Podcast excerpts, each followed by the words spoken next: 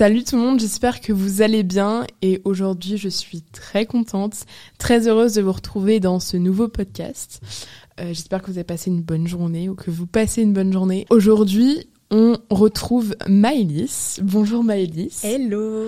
Et aujourd'hui, comme vous avez pu le voir dans le titre de ce podcast, on va aborder la diversité parce que avec Maëlys, on voulait beaucoup faire un podcast toutes les deux, mais on savait pas vraiment sur quel sujet le faire et on a essayé de trouver un terrain d'entente, une similarité qu'on pouvait avoir et c'est vrai que Maëlys et moi-même, on a grandi dans un foyer biculturel ou multiculturel.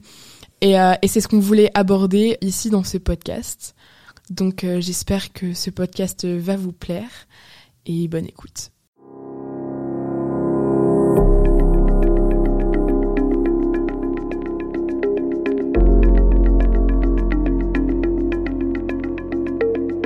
Tout d'abord, est-ce que Maëlys, tu peux un peu nous parler de de toi, de de, de ton enfance, de comment t'as grandi, euh, tout ça? Ok, du coup déjà moi c'est Maëlys, j'ai 18 ans, je suis dans le même programme d'études que Léo, du coup à l'université de Montréal, en, en relations internationales un peu. Et euh, moi du coup j'ai grandi dans une famille franco-marocaine un peu, puisque ma mère vient du Maroc, elle est franco-marocaine du coup. Et euh, du coup depuis toute petite, j'ai été bercée un peu dans cette culture. Pas totalement, on va y revenir un peu dans les différences qu'on peut avoir avec Léo dans notre manière euh, où on a grandi dans ce foyer multiculturel. Mais du coup, j'ai toujours, euh, même actuellement, il y a toujours une double culture, même dans le mode de vie peut-être, la façon de manger, etc. Et du coup, ça va être euh, intéressant de parler en fonction de nos deux pays. Et voilà. Exactement, et donc pour ma part, vous me connaissez, moi c'est Léonore, autrement dit Léo. Et moi, j'ai grandi dans un foyer franco-italien, ma mère étant franco-italienne et mon papa 100% français. Et, et, voilà, on, a, on va aborder aujourd'hui euh, tout un peu ces, ces, différences, comme a pu le dire Maëlys, ces différences même de pensée, d'agir, euh, et c'est vrai que généralement avec Maëlys, on se retrouve parfois sur certains points, et même on s'intéresse, je trouve, beaucoup à l'autre culture. C'est-à-dire que personnellement, je sais que pour ma part, j'adore apprendre, j'adore apprendre les cultures. Je suis déjà allée au Maroc, qui est un merveilleux pays. J'ai adoré le Maroc, mais j'ai envie que Maëlys me fasse découvrir le Maroc. et, euh, et donc du coup, je, je pense que aussi c'est ça qui nous relie beaucoup inconsciemment. C'est vraiment cette diversité qu'on peut avoir et cette ouverture d'esprit. Donc euh, je t'ai parlé de, euh, je t'ai préparé un peu des petites questions. Et est-ce que d'abord tu peux un peu nous parler de ta euh, situation familiale, c'est-à-dire que de quelle nationalité ton père, de quelle nationalité ta mère et comment tout ça s'est fait, comment ta mère est venue en France et tout ça? Ok, du coup moi mon père il est 100% français. Ma mère elle est franco-marocaine de naissance puisque sa mère est française, son père est marocain mais elle a grandi euh, au Maroc. Du coup, elle est arrivée en France seulement à l'âge de 20 ans pour euh, commencer ses études en France. Euh, voilà, elle a été à l'école euh, française du Maroc, mais elle a quand même eu cette culture en vivant dans le pays, en ayant un père du pays. Elle a appris la langue sur le tas et en plus, après, elle a été forcée à l'apprendre à l'école. et voilà, elle est arrivée en France pour ses études et elle a rencontré Matata, qui est actuellement Matata, qui est sa meilleure amie. Et du coup, c'est comme ça qu'elle a rencontré mon papa en France. Et euh, du coup, elle est restée par amour. Et ils se sont installés ensemble. Et euh, voilà le mélange que ça a donné. oh, c'est trop mignon. Ça fait une rencontre de film, là. et donc, euh, pour ma part, ma, mon papa est 100% français. Ma maman est franco-italienne. Donc, son père est français, sa mère est italienne mais elle a vécu euh, la majorité de sa vie en France euh, pour euh, pour des questions de je ne sais pas quoi. Mais je sais que c'est quelque chose que ma maman a, a, beaucoup voulu. Au début, elle, quand elle était petite, elle comprenait pas. Elle voulait beaucoup grandir en Italie, et j'ai fait la même réflexion quand j'étais petite aussi. Et donc du coup, voilà, ma maman m'a toujours parlé italien, mais c'est vrai que du coup, ma famille maternelle, du côté de la famille ma grand-mère italienne, tout le monde parle en fait italien et il n'y a pas beaucoup de gens qui parlent français, donc c'est vrai que ça force beaucoup la langue. Mais tout ce qui est langue, on va en parler un peu après. Euh, et du coup, voilà, ma grand-mère, en fait, est venue en France par amour. Elle s'est mariée avec euh, mon grand-père. Euh, Et puis de là est née ma tante et ma soeur, et ma ma soeur, oui bien sûr ma mère et ma mère et puis et puis voilà comment ça s'est fait. Ok, donc suite un peu à cet héritage, est-ce que le choix de tes prénoms à toi et à ta sœur, parce que Maëlys est une grande sœur, euh, est-ce qu'ils ont été pensés de sorte à ce que ça vous impacte pas dans votre vie future ou est-ce que tu en sais un petit peu plus? Euh, bah du coup moi j'ai posé la question à ma mère puisque même en faisant des recherches mon prénom j'arrivais pas forcément à trouver une signification. Et du coup j'en ai parlé. Donc pour savoir ma sœur s'appelle Maeva. Donc c'est un prénom tahitien et euh, moi j'ai demandé euh, pourquoi même dans nos deuxième ou troisième prénoms on n'avait pas eu des prénoms à consonance marocaine par exemple et ça a été un choix de ma mère qui a complètement refusé parce qu'on va pas se mentir des fois quand on a un prénom avec une consonance des pays arabes ça peut pas être ouf dans certains, enfin pour trouver un emploi, etc. Donc elle a complètement refusé.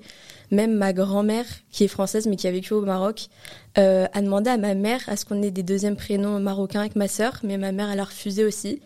Mais elle voulait pas des prénoms euh, complètement français, elle voulait un peu des prénoms originaux. Du coup, euh, bah, ma sœur c'est un prénom tahitien et moi je sais pas trop c'est quoi mon prénom. Je sais que c'est un mélange.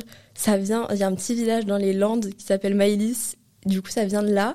Mais alors en même temps, c'est un prénom hébraïque de ce que j'ai compris. Donc c'est un petit mélange. Je sais pas trop actuellement d'où ça vient, mais voilà. Très beau prénom Maïlis en tout cas. Euh, et c'est vrai que récemment, Maïlis, on en a parlé quand tu es allée au Maroc en février. Oui. Mais la question de la nationalité marocaine. Oui. Mais du coup, moi, ma mère a la double nationalité bah, de naissance, forcément. Et euh, il y a une loi au Maroc qui est passée il y a quelques années où euh, tous les enfants de, des citoyens marocains pouvaient obtenir la nationalité juste en prouvant qu'un de ses deux parents était marocain. Donc en soi, j'ai le droit à la nationalité marocaine. Euh, là, si je la voulais, je pouvais la demander, je l'aurais. Mais du coup, la question s'est posée, sachant que moi, j'ai que la nationalité française. c'est une nationalité qui est quand même pratique, qui est reconnue partout, etc. Et est venue la question de est-ce que prendre cette nationalité euh, par fierté pour le pays, mais aussi ça peut poser problème, même si en soi je continuerai à voyager avec mon passeport euh, français. Mais ensuite, je vais pas rentrer dans les détails ou quoi que ce soit, mais il y a des lois au Maroc qui font que si tu as la nationalité, euh, tu as des restrictions plus grandes que les touristes. Donc pour ces certaines restrictions, je préfère pas forcément prendre la nationalité même si euh, ça reste une fierté, par exemple, d'avoir des origines de ce pays-là. C'est juste pour faciliter les choses quand on va en voyage au Maroc, en fait, que je préfère pas l'avoir.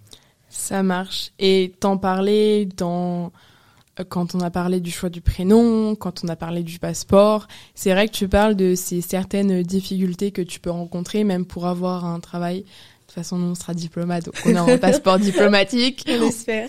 On, aura le passeport noir. on pourra passer partout. On espère, on croise les doigts.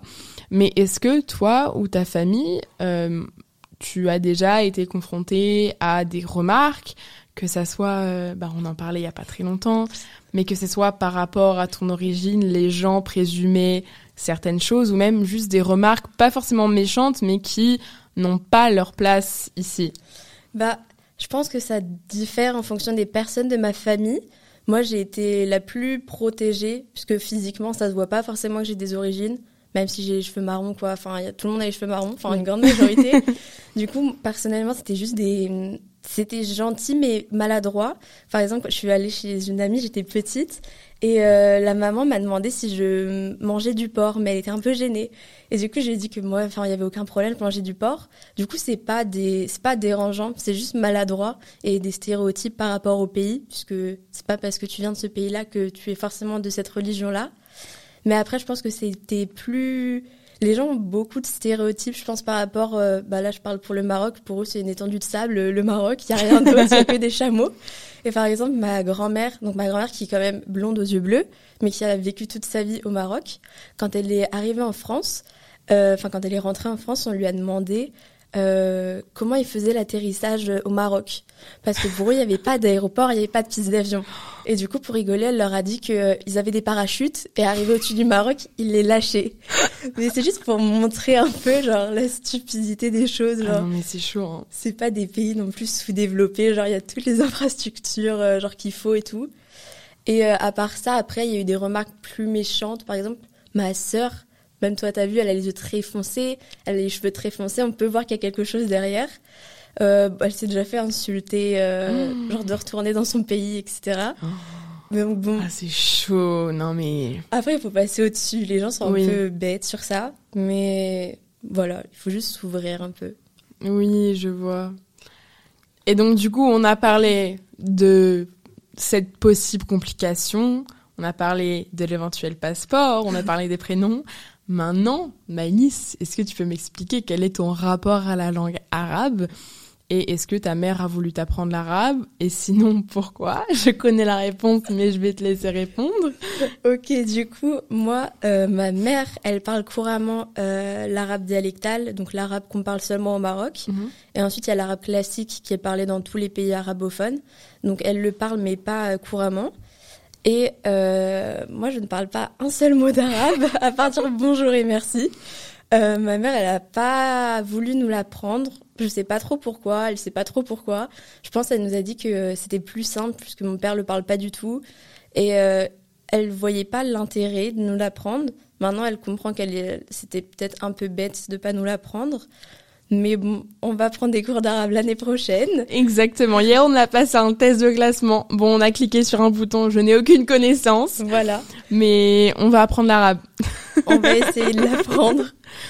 Mais euh, oui, du coup, c'est un peu bête, surtout quand on a un parent qui parle une langue. C'est bête de pas nous l'apprendre à la naissance, surtout que ça, je sais pas comment on dit, mais euh, notre cerveau il est formaté autrement Mm. puisque tu grandis dans deux langues et Mhm. c'est peut-être plus simple d'apprendre les langues après puisque il est habitué à, à parler dans deux langues. Donc ça a peut-être été une décision bête, mais je lui en veux pas. C'est pas grave, genre. Et voilà. Ça, je peux comprendre. Parce que euh, du coup, j'ai ma maman est italienne, comme j'ai dit précédemment. Il y a toute une partie de ma famille. Il faut savoir que ma grand-mère avait euh, du coup deux grandes sœurs et plein de cousines. Il n'y a eu que des filles dans sa famille. Et c'était une période où en fait les Italiens partaient, euh, immigraient beaucoup parce que c'était forcément une période pas simple. Euh, et c'est pour ça d'ailleurs que ma grand-mère euh, est partie par amour en France. Mais elle a une de ses grandes sœurs qui est partie en Angleterre. Elle a une cousine qui est partie aux États-Unis, euh, qui s'est mariée à un, un homme qui est parti ensuite en Australie. Donc c'est vrai que Il y en a un peu partout. il y a de la famille un peu partout, ça s'est éparpillé. Mais c'est vrai que du coup, on a cette richesse dans ma famille. Euh, bah, les repas de famille, quand il y a toute la famille, ça parle français, ça parle anglais british, anglais américain. Donc déjà, ça se fight sur la, la manière de prononcer le mot eau, water, water. On ne sait pas trop. On ça parle italien forcément. Euh, Il y a un cousin qui est parti en Allemagne, donc ça parle allemand. je ne vous raconte pas, mais c'est tellement riche. La dernière fois, j'étais, je suis allée en Italie euh, dans l'appartement de ma tante et je suis entrée. Il y avait le coin des Frenchies, le coin du mec qui parle allemand. Il y avait les Anglais, il y avait, il y avait les Italiens qui au milieu ne comprennent rien, qui ont un accent anglais pété. Donc ça fait forcément rire. Et c'est vrai que ma maman a voulu nous apprendre l'italien. C'est-à-dire que mon papa nous parlait exclusivement en français parce qu'il comprend l'italien, mais bah, il- voilà, c'est un Français qui a appris l'italien, quoi. Je l'adore, mon petit papa, mais Il va continuer en français. voilà, il, il voulait nous transmettre l'héritage français. et ma maman nous parlait beaucoup en italien. Je sais qu'elle a beaucoup parlé en italien à ma sœur, euh, ma sœur aînée. Et, euh, et à un moment donné, ça lui a un peu euh, porté, je crois, préjudice. Et puis surtout, moi, euh, quand j'étais petite, je lui ai acheté des arrêts de me parler en anglais. Donc là, ma mère a baissé les bras. S'est dit, mais qu'est-ce que tu veux que je fasse? Mais après, ma grand-mère, moi, m'apprenait l'italien, par exemple, en cuisinant ou quoi. Donc moi, j'en gardais très bons souvenirs. Euh, et puis là, je, je parle... En fait, j'ai jamais parlé en français avec ma grand-mère, je crois. J'ai juste entendu parler français quand elle va faire ses courses ou quoi. Mais en plus, ma grand-mère a un fort accent. Quincaillerie. Effectivement. Pour la blague, elle arrive jamais à dire ce mot et à chaque fois je lui demande comment on se dit ce mot et elle y arrive jamais. Euh, mais c'est vrai que, comme tu disais, le fait que maintenant, parce que je je peux dire que je parle bien français, bien italien, et à côté de ça, mon papa m'a fait comprendre l'importance de parler anglais. Donc dès mes 6 ans, j'avais pris des cours d'anglais. Euh, avec une prof euh, particulière. Et en fait, ce qui fait que quand vous grandissez avec deux langues, voire trois, parce que moi j'ai vraiment beaucoup aussi grandi avec euh, l'anglais, parce que mon papa aujourd'hui, avec mon papa, ça peut paraître bête, hein, j'ai aucun lien avec l'Angleterre ou les États-Unis, moi un peu, mais très éloigné. Et en fait, on se parle en anglais tout le temps parce que j'ai compris, il m'a fait comprendre que l'anglais était important et les langues étaient importantes. Et donc aujourd'hui, je sais que par exemple, les accents, quand j'apprends des langues, les accents, je les capte très vite. Euh, je sais que, comme tu as dit, en fait, j'ai lu une étude qui fait que, qui dit que quand tu apprends plusieurs, au moins deux langues avant tes six ans, ton cerveau est conditionné. Et du coup, je pense que ça, c'est une de mes plus grandes richesses que je garderai. Et puis, euh, je sais que j'ai été, je, voilà, je voulais te poser aussi la question, est-ce que tes parents t'ont euh, enseigné un peu la culture, l'héritage marocain quand tu étais en France? Alors, je sais pas s'il y a des traditions euh, comme peut y avoir en Italie. Par exemple, je pense moi à la Befana, qui est la sorcière euh, qui arrive euh, souvent à, pendant le au mois de janvier, janvier euh, l'épiphanie. Voilà. Voilà. Euh, la Befana, donc la sorcière sur son balai, euh, ou alors même, je sais qu'en Alsace ils sont ils sont la Saint Nicolas. Ouais. Est-ce que tes parents t'ont même tu, plus ta maman ou même tes, tes grands-parents t'ont enseigné un peu ces côtés, ce côté culturel, tradition? Bah, nous, comme ma mère, elle a déjà grandi dans un foyer euh, binational, elle n'avait pas, par exemple, les traditions que le vrai peuple marocain peut avoir, puisqu'elle était, enfin, je veux dire, elle fêtait Noël, etc., comme euh, on Mm. peut fêter chez nous. Mais la seule vraiment partie culturelle que j'ai eue, je pense, c'est la nourriture. Ma mère, elle nous fait toujours à manger, même ma grand-mère, elle nous faisait à manger. Même quand j'allais au Maroc, euh, je cuisinais avec mon grand-père, on allait faire les courses ensemble et tout. Mais à part ça, elle voulait quand même pas euh, non plus nous transmettre euh, totalement la culture, par exemple, du Maroc pour qu'on puisse complètement s'adapter en France, Mm. qu'on soit pas vu comme des personnes différentes. Surtout que j'ai grandi dans un petit village, donc la mixité culturelle, elle est pas au top. C'est pas encore là. Voilà. Promis, on travaille dessus. J'étais une des seules avec des origines étrangères. Donc, euh, pour pouvoir s'adapter, euh, ouais, qu'on soit pas du tout vu comme des personnes différentes. Mm, oui, ça me fait penser aussi à quand on parlait des langues. Je sais qu'il y a beaucoup euh, euh, cette mentalité. Souvent, je sais que quand il y a des familles qui sont issues de l'immigration, soit on continue de parler la langue à la maison, mais aussi on parle un petit peu bah, la langue du pays. Et je sais qu'il y a des familles qui ont interdit à leurs enfants de parler. Par exemple, j'ai des copains, enfin, je connais des gens qui ont immigré du coup du Mexique aux États-Unis et ils interdisaient en fait à leurs enfants, les parents, de parler euh, espagnol. Ouais, pour totalement s'imprégner de la Exactement. culture américaine. Et genre maintenant, ça devenait euh, si tu parlais espagnol. Et puis aussi, il y a un peu ce cette frayeur de si tu parles espagnol, les gens vont capter que t'es un immigrant. Oui. Et donc, va y avoir toujours ce regard négatif. Bah, tu seras pas vu comme quelqu'un euh, complètement natif. Genre, tu seras toujours un peu euh, différent des autres. Exactement. Et ça, je trouve ça Bête. bête, triste, euh, stupide. Je pense qu'on peut être d'accord là-dessus. Oui. Et c'est pour ça que, bah après nous, on en rigole gentiment, mais c'est vrai que ça c'est quelque chose qui, bon moi je suis une petite européenne, j'ai pas de, vas-y on va me dire retourne faire tes pattes, à la rigueur c'est tout ce qu'on peut me dire, euh, va bouffer ta pizza. Mais euh, c'est vrai que euh, comme tu l'évoquais, c'est vrai que ça peut être des remarques euh, juste maladroites, mais qui peuvent en effet C'est ça, en fait, c'est pas méchant de la part des gens, je le sais.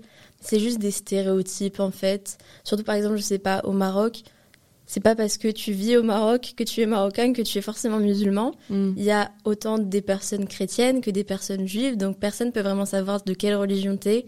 Donc c'est juste des stéréotypes, en fait, sur les pays. C'est ça. Exactement, et c'est vrai qu'il faut lutter contre ça parce que moi honnêtement quand tu m'as dit que t'étais marocaine, ça m'est pas traversé l'esprit. Oui, bah oui. Je sais pas si c'est parce que je t'avais vu manger tout avant, pas plus que ça. Je sais pas ce que t'en penses, mais aussi beaucoup ce fait d'avoir grandi avec une ouverture d'esprit, une diversité, et aussi le fait d'avoir grandi avec cette tolérance. Enfin, encore une fois, je m'adresse beaucoup plus à toi parce que moi, c'est vraiment, euh, c'est, je parle, enfin, je, je suis pas trop légitime de parler de migration parce que déjà c'était ma grand-mère qui l'avait fait et elle est passée de l'Italie à la France. Enfin, littéralement, ils ont une frontière commune, tu vois.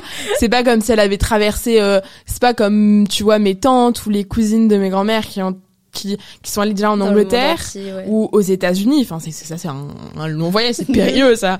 Là, euh, la co, elle traversait le Mont Blanc, elle arrivait quoi. et euh, et puis en plus, ils avaient, euh, enfin, mon grand-père avait déjà une maison, avait déjà, voilà, c'est pas non plus, ils ont traversé euh, à la nage, sans un sou.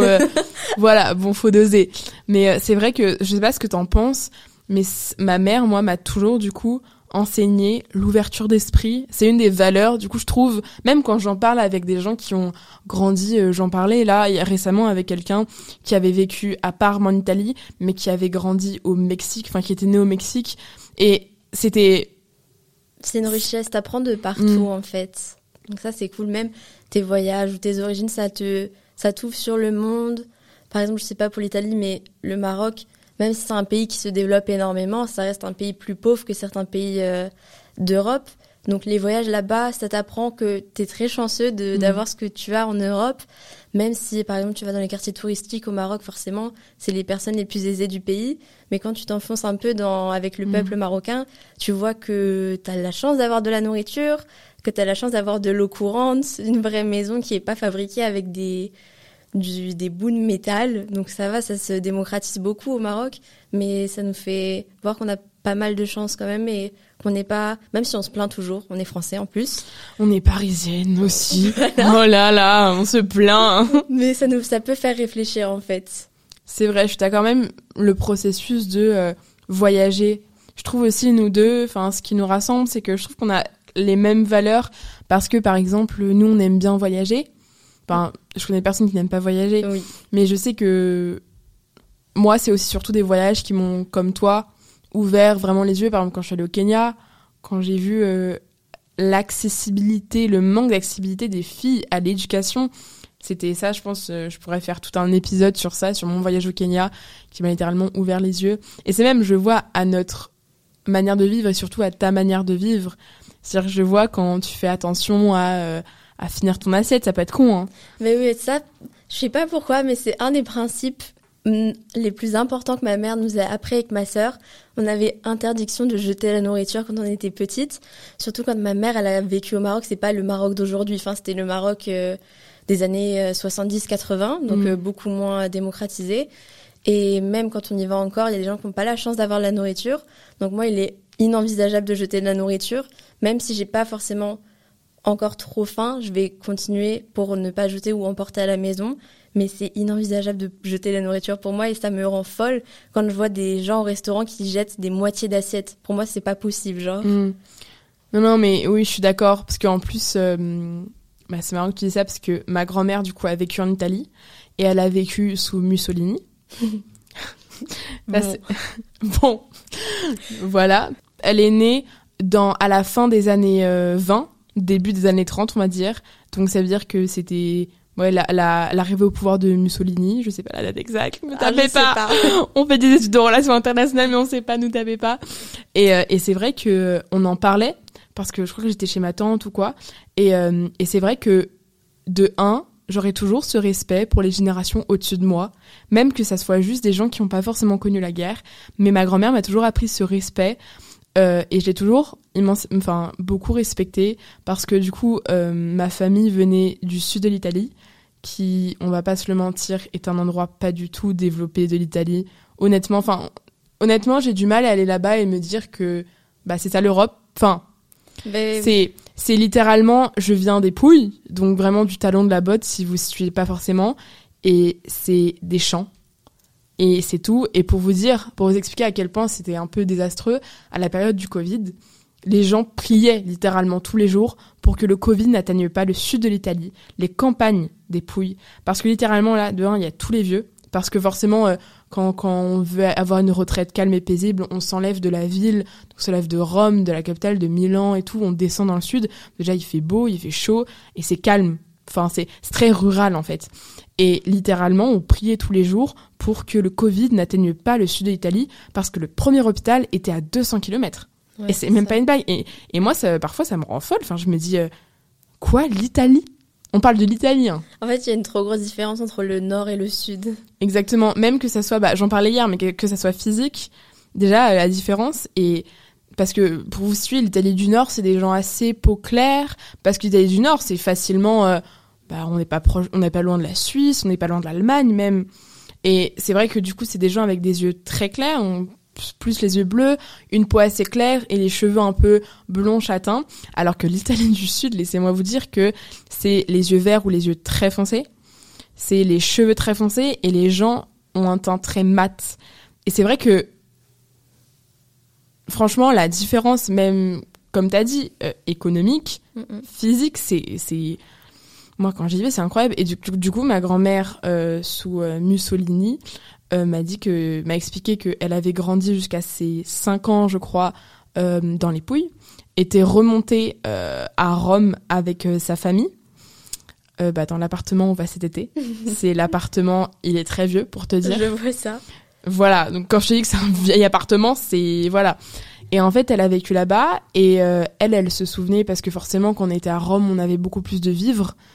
Et euh, en fait, elle m'a dit, elle, c'est inenvisageable pour moi de jeter la nourriture parce que en fait, euh, sa mère avait fait des rations juste avant la guerre, par miracle, par miracle. Mais en fait, pareil. Après, je pense c'est toutes les générations qui ont vécu la guerre pour elle, c'est inenvisageable de jeter la nourriture. Et c'est vrai que ça, c'est ma mère, c'est ma, ma grand-mère qui me l'a, qui me l'a enseigné. Et ça, je trouve encore une fois, c'est, c'est, un héritage incroyable. Et même cette diversité et cette ouverture d'esprit qu'on peut avoir. Enfin, je sais que moi, je jugerai jamais personne.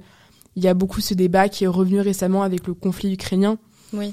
De juger quelqu'un par rapport à sa nationalité, même par rapport à sa foi, sa religion, ses origines mais ça va pas la tête.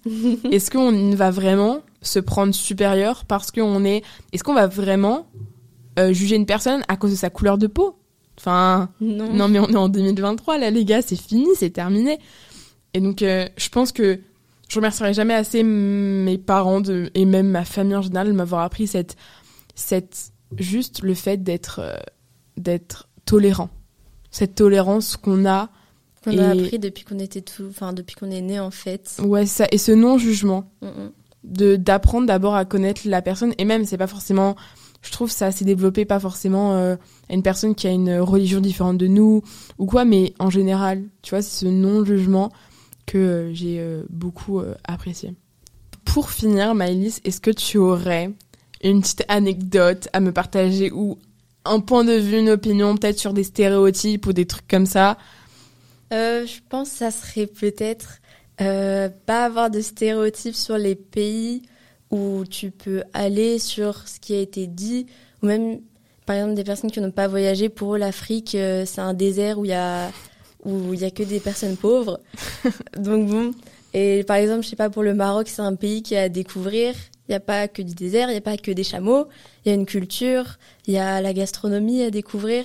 Genre c'est magnifique comme pays, tous les paysages qu'il peut y avoir. Et du coup, pas juste s'arrêter à ce qu'on peut entendre euh, même sur d'autres pays dans le monde, en fait.